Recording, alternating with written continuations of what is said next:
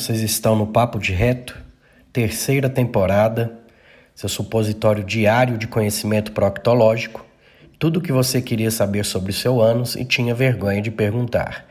Essa temporada está recheada de convidados, muitos escolhidos por vocês, alguns novos, outros que já passaram por aqui e vocês pediram que voltassem.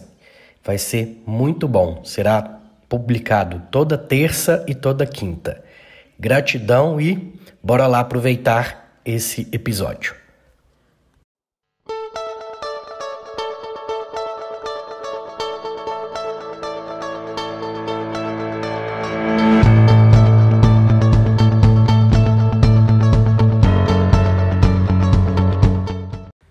Nessa temporada temos também o apoio cultural da Farmácia São Silvestre.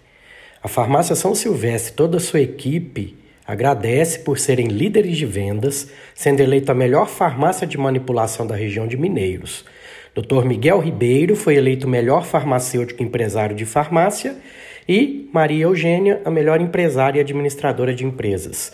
Ela tem as linhas ME Suplementos, ME Cosméticos e o método ME, Emagrecimento sem Flacidez, que é considerado o maior projeto fitness da região.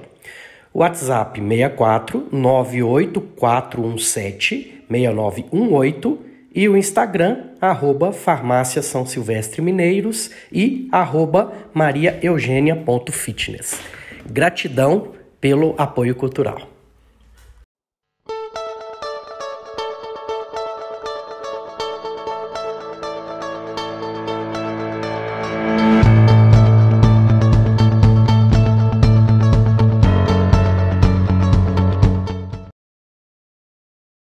Bom, primeiramente, boa noite a todos. Vou dar continuidade falando sobre hemorragia digestiva baixa. A hemorragia digestiva baixa, HDB, é definida como um sangramento que ocorre distal à papilha iliocecal, com necessidade de hospitalização de aproximadamente 21 casos a cada 100 mil adultos e é predominante em idosos. A hemorragia digestiva baixa pode ser classificada em aguda e crônica. Na aguda, ela é definida como de início recente, com menos de 3 dias de duração, e pode resultar em instabilidade clínica, anemia ou necessidade de hemotransfusão. A crônica, o sangramento acontece por um período mais prolongado, de forma mais lenta ou intermitente. E as principais manifestações clínicas são a pesquisa de sangue oculto positivo nas fezes, o PSOF, episódios de melena ou pequenos sangramentos visíveis pelo reto. Conduta. O manejo dos pacientes com hemorragia digestiva baixa aguda deve iniciar com anamnese adequada, exames laboratoriais e exame clínico completo, incluindo a realização de anoscopia e toque retal, que auxiliam no diagnóstico de afecções anorretais, além de confirmarem o aspecto de sangramento relatado pelo paciente. Nos pacientes com hematoquesia grave, porém instáveis, a colonoscopia deve ser o primeiro exame diagnóstico. E a endoscopia digestiva alta, EDA, é reservada para os casos de resultado negativo, mas agora, já nos casos de sangramento digestivo de origem indeterminada, quando a endoscopia digestiva alta e a colonoscopia são inconclusivas, é indicada a cápsula endoscópica e a enteroscopia. Tratamento endoscópico geral. Atualmente, o tratamento endoscópico é na presença de estigmas de sangramento. É um sangramento ativo, vaso visível ou um coágulo aderido, que são preditores de recorrência da hemorragia. Os principais tratamentos endoscópicos utilizados são a injeção de solução de adrenalina, os métodos térmicos, né, que englobam a eletrocoagulação bipolar, o header probe e a coagulação com plasma de argônio, e os métodos mecânicos, que são os clipes metálicos e ligadura elástica. O diagnóstico de certeza da causa do sangramento é feito quando há evidência de sangramento ativo, na colonoscopia ou na geografia. E como eu já tinha dito, na presença de estigmas de sangramento recente, né, colonoscopia, que é vaso visível ou até mesmo coágulo aderido.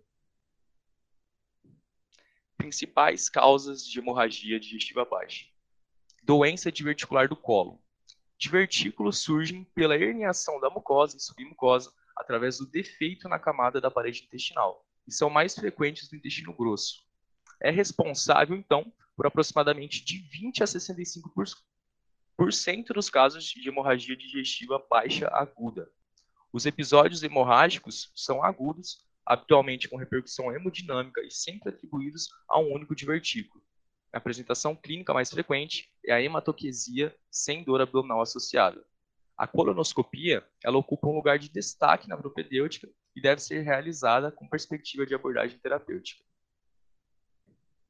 Colite isquêmica é a segunda causa mais frequente de HDB aguda, acometendo de 6 a 22% dos pacientes.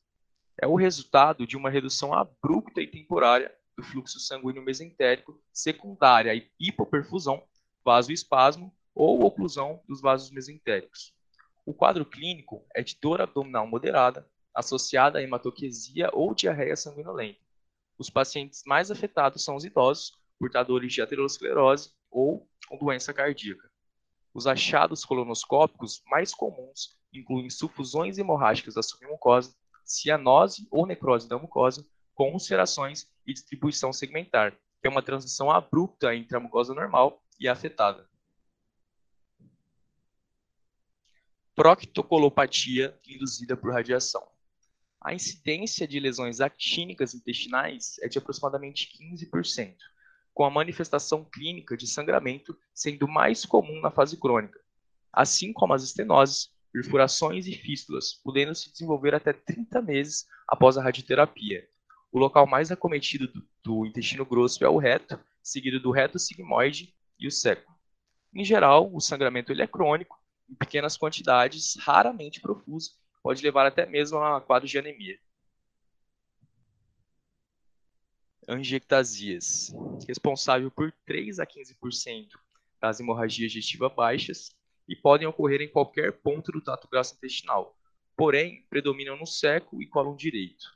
Geralmente são múltiplas e mais comuns em pacientes com mais de 65 anos.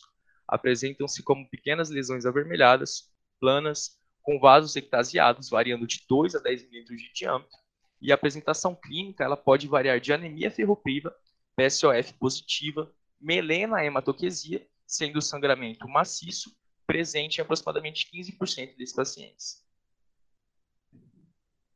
Neoplasias. O sangramento secundário a neoplasias é em sua maioria de pequena quantidade, traduzido por anemia e sangue oculto nas fezes geralmente é resultado de ulcerações na superfície de lesões tumorais avançadas. O tratamento endoscópico justifica-se nos casos raros de hemorragia significativa, a tentativa de parar o sangramento para estabilização clínica do paciente, para uma posterior cirurgia definitiva nos casos de tumores ressecáveis. Pós-polipectomia. O sangramento pós-polipectomia ocorre em 0,3 a 6% dos pacientes e pode ser imediato ou tardio e correspondente a 2 a 5% das causas de hemorragia digestiva baixa aguda. Pode estar associado a técnicas inadequadas de polipectomia, ao tamanho dos pólipos e distúrbios da coagulação ou uso de anticoagulantes. Tratamento cirúrgico. Deve ser considerado nos pacientes com sangramento persistente e significativo, com necessidade de hemotransfusão de mais de 6 unidades de concentrado de hemácias num período de 24 horas ou na recorrência de hemorragia. A colonoscopia de urgência tem um importante papel na localização da fonte do sangramento. A corectomia segmentar ela é escolhida em casos que o sítio de sangramento pode ser identificado, seja pela colonoscopia ou pela angiografia. Agora, já em casos que essa identificação da fonte desse sangramento não é possível, a colectomia subtotal deve ser a conduta de escolha.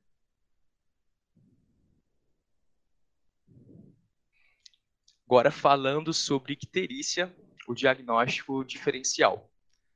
Bom, é a, a icterícia ela é a coloração amarelo alaranjada que pode ser observada nas, nas mucosas conjuntival e sublingual e na pele, em decorrência da elevação das concentrações séricas de bilirrubina. Detectável a partir de 2,5 a 3 mg por decilitro. Classicamente, está associada às hepatopatias, no entanto, a icterícia pode ocorrer tanto em situações de agressão direta ao fígado, como em condições sistêmicas. Fisiopatologia. Metabolismo da bilirrubina. A icterícia resulta de distúrbios em uma ou mais etapas do metabolismo da bilirrubina, com elevação das concentrações de bilirrubina direta ou indireta. As bilirrubinas, que são catabólicos potencialmente tóxicos, cuja metabolização depende de um mecanismo fisiológico complexo, elas estão né, divididas em três etapas sobre o seu metabolismo: a pré-hepática, intrahepática e pós-hepática.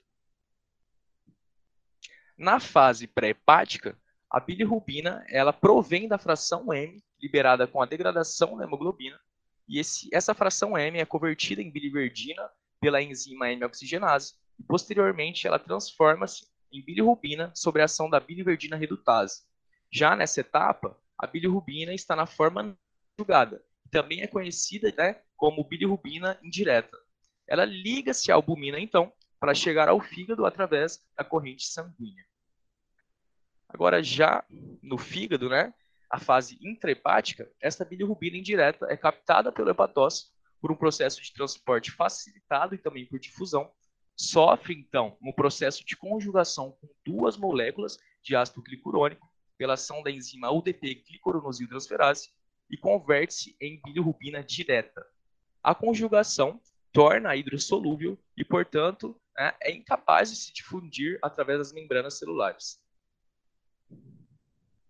Fase pós-hepática. A bilirrubina é conduzida pelos ductos biliar e cístico, atingindo a vesícula, onde pode permanecer armazenada. Pode também prosseguir através da ampola de Vater e atingir a luz do duodeno. No intestino, parte dessa bilirrubina é excretada com bolo fecal e o restante é metabolizado pela flora intestinal em urobilogênios e é reabsorvida. A maior parte desses urobilogênios do sangue é filtrada pelos rins e excretada na urina. Aspectos clínicos e laboratoriais. Então, em aspectos clínicos, a icterícia ela pode ser um achado incidental em um indivíduo assintomático, mas também pode sinalizar a coexistência de uma condição grave. Então, a icterícia verdínica ocorre relacionada aos processos obstrutivos das vias biliares, enquanto que a flavínica, que é de tonalidade amarelo, amarelo pálido, ocorre nos portadores de anemias hemolíticas. A rubínica, ela resulta da soma da icterícia com o matiz vermelho da pele, podendo ocorrer né, nas hepatites virais.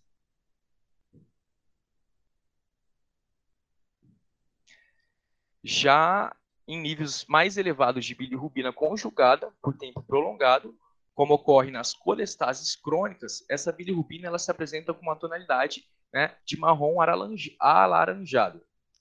E na pseudoicterícia, ou carotenemia, a coloração alaranjada de, da pele ocorre em decorrência do hábito dietético rico em beta-caroteno.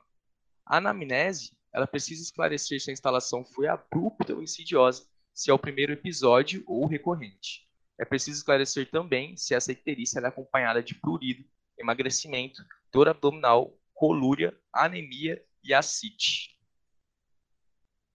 Agora, as causas. Né? Então, causas pré-hepáticas, temos o aumento da produção do M, em que a hiperbilirrubinemia indireta ela resulta de um desbalanço entre a massa de bilirrubina produzida a partir do M e o seu ritmo de conjugação em nível hepático.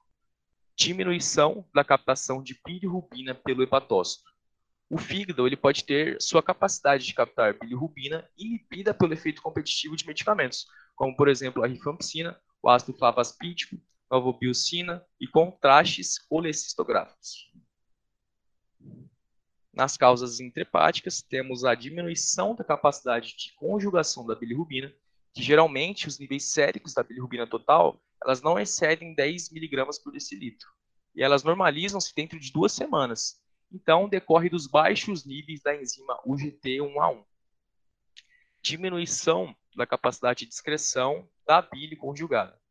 As síndromes de Dub-Johnson e de Rotor caracterizam-se pela icterícia com predomínio de bilirrubina conjugada ou mista. São condições benignas, cursam sem alterações das provas de função hepática, sem colestase e não requerem tratamento específico. Colestases, não, volta lá que falta, é, obrigado. As colestases intrahepática deriva da deriva da colestase intrahepática recorrente benigna, que é a BRIC, e da colestase intrahepática familiar progressiva, PFIC em que essas duas, né, ambas estão relacionadas em mutações no gene FIC1. A hiperbilirrubinemia conjugada nessas síndromes decorre da insuficiência generalizada dessa secreção biliar. Então aí né, nós temos uma colestase. As causas pós-hepáticas. Obstruções de vias biliares são causadas por colelitise, tumores intrínsecos e extrínsecos, infecções parasitárias, linfoma, pancreatite aguda e crônica e estenoses pós-cirúrgicas. Neoplasias de vesículas e de vias biliares causam icterícia e pruridos intensos. Já na pancreatite aguda, a icterícia ela decorre da compressão extrínseca da via biliar, por edema ou pela formação de pseudocistos volumosos, né? então que impede a drenagem dessa bile de volta para os intestinos. Falando agora sobre abdômen agudo. O abdômen agudo ele é uma condição clínica em que o paciente ele apresenta uma afecção abdominal caracterizada por uma dor aguda e súbita, que o leva a procurar imediatamente um serviço de emergência, requerendo tratamento clínico ou cirúrgico de urgência ou emergência. É uma das principais emergências da prática médica, com alta incidência e elevado risco de gravidade, podendo levar ao óbito, muitas vezes pela dificuldade de se estabelecer o diagnóstico correto. Então, quanto à sua etiopatogenia, o abdômen agudo ele é classificado em cinco grupos: inflamatório, perfurativo, o vascular, hemorrágico e obstrutivo. No inflamatório, as causas podem ser desde apendicite aguda, colecistite, diverticulite, até mesmo pancreatite. No perfurativo, é úlcera perfurada, diverticulite perfurada e outras perfurações intestinais. No vascular, obstrução arterial e venosa de artérias mesentéricas superior ou inferior. Hemorrágico, gravidez ectópica rota, traumas hepáticos, esplênico, intestinais. Obstrutivo, obstrução intestinal secundária a tumores benignos e malignos, volvos, bridas e aderências intestinais. Quadro clínico. Os seguintes sinais, sintomas e exames devem ser valorizados e pesquisados em cada um dos tipos de abdômen agudo. Então, no inflamatório, devemos observar se há febre, dor súbita ou insidiosa, sinais de infecção ou sepse, quadro abdominal de peritonite evidente. Em exames, né, podemos pedir um hemograma e radiografia simples do abdômen. No perfurativo, dor súbita de forte intensidade localizada se torna difusa com o passar das horas, com intervalo entre o início da dor e o atendimento médico. Sinais de infecção e sudorese, hipotensão arterial e taquicardia, sinais evidentes de peritonite, palpação e descompressão, e em exames, radiografias de tórax e abdômen mostrando pneumoperitônio. Vascular. O intervalo entre o início da dor e o atendimento médico, arritmias cardíacas e doenças arteriais prévias, distensão abdominal, tendência à hipotensão arterial e ao choque, ruídos hidroaéreos ausentes à ausculta. Enquanto que no obstrutivo, náuseas e vômitos, parada de eliminação de gases e fezes, dores abdominais incólicas e episódicas, peristaltismo abdominal visível, distensão abdominal, ruídos hidroaéreos aumentados à ausculta, radiografia simples de abdômen mostrando distensão de alças intestinais e níveis hidroaéreos característicos em relação aos exames.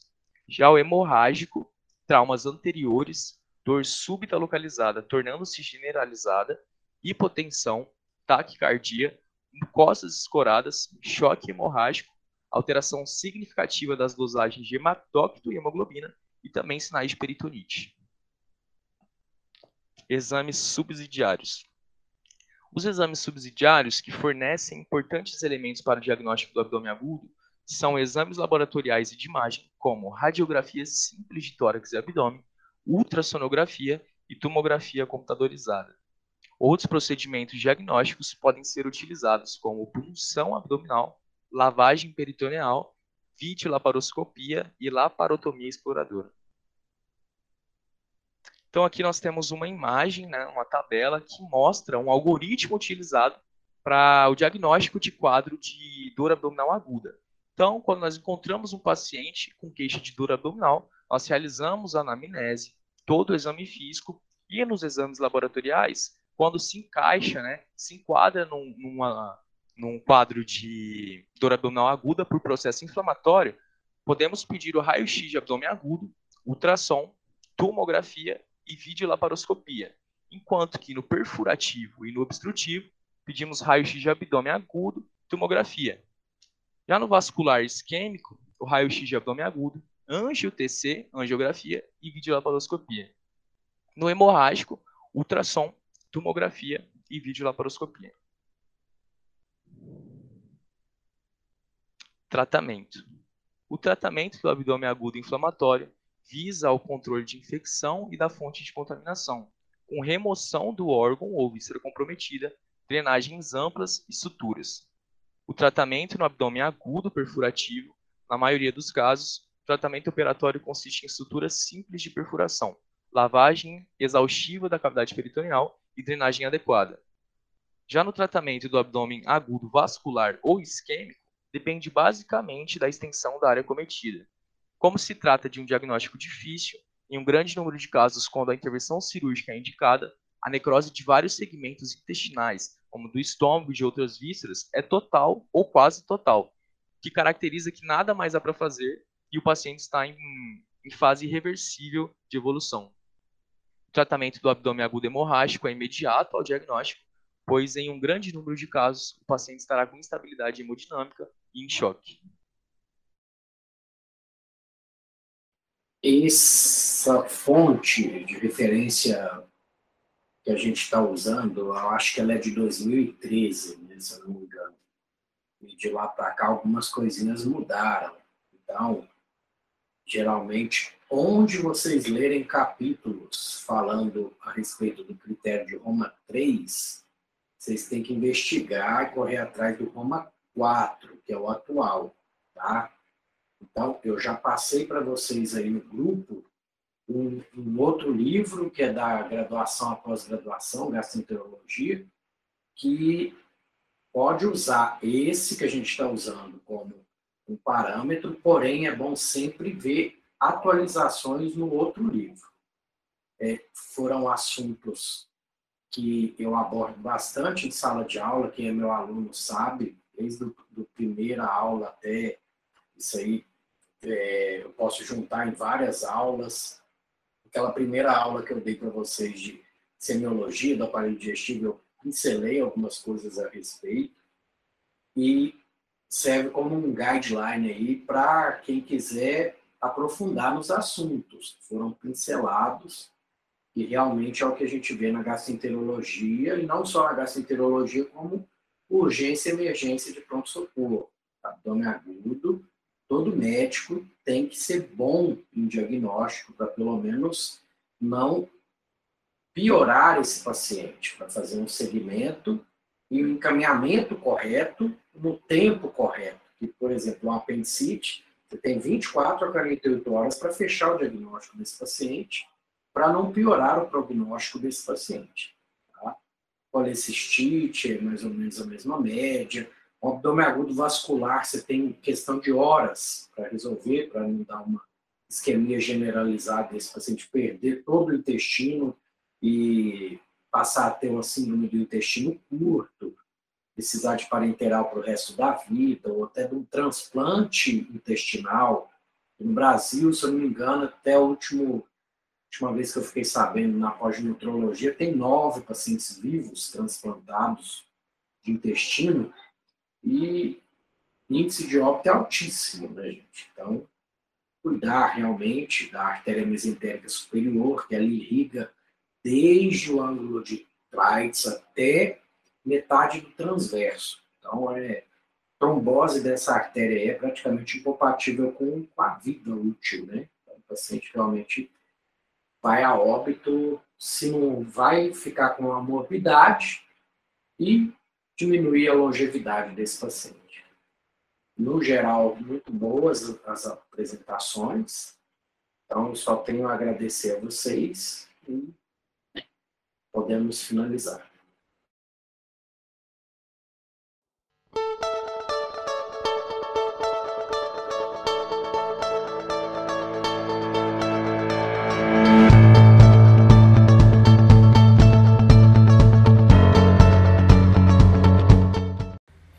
Nessa temporada temos também o apoio cultural da Farmácia São Silvestre.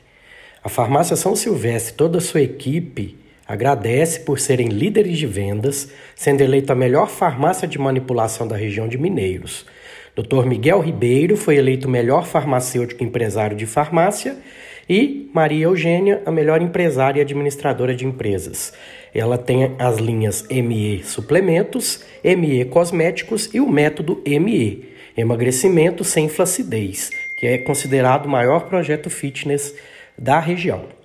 WhatsApp 64 98417 6918 e o Instagram, arroba Farmácia São Silvestre Mineiros e arroba mariaeugênia.fitness. Gratidão pelo apoio cultural.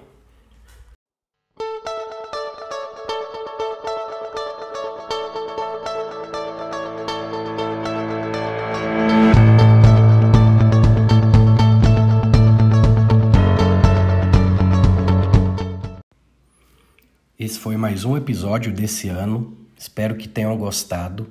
E para que o Papo de Reto continue crescendo, comente, indique, fale para aquele amigo e vai só ajudar a crescer e vamos impactar cada vez mais vidas.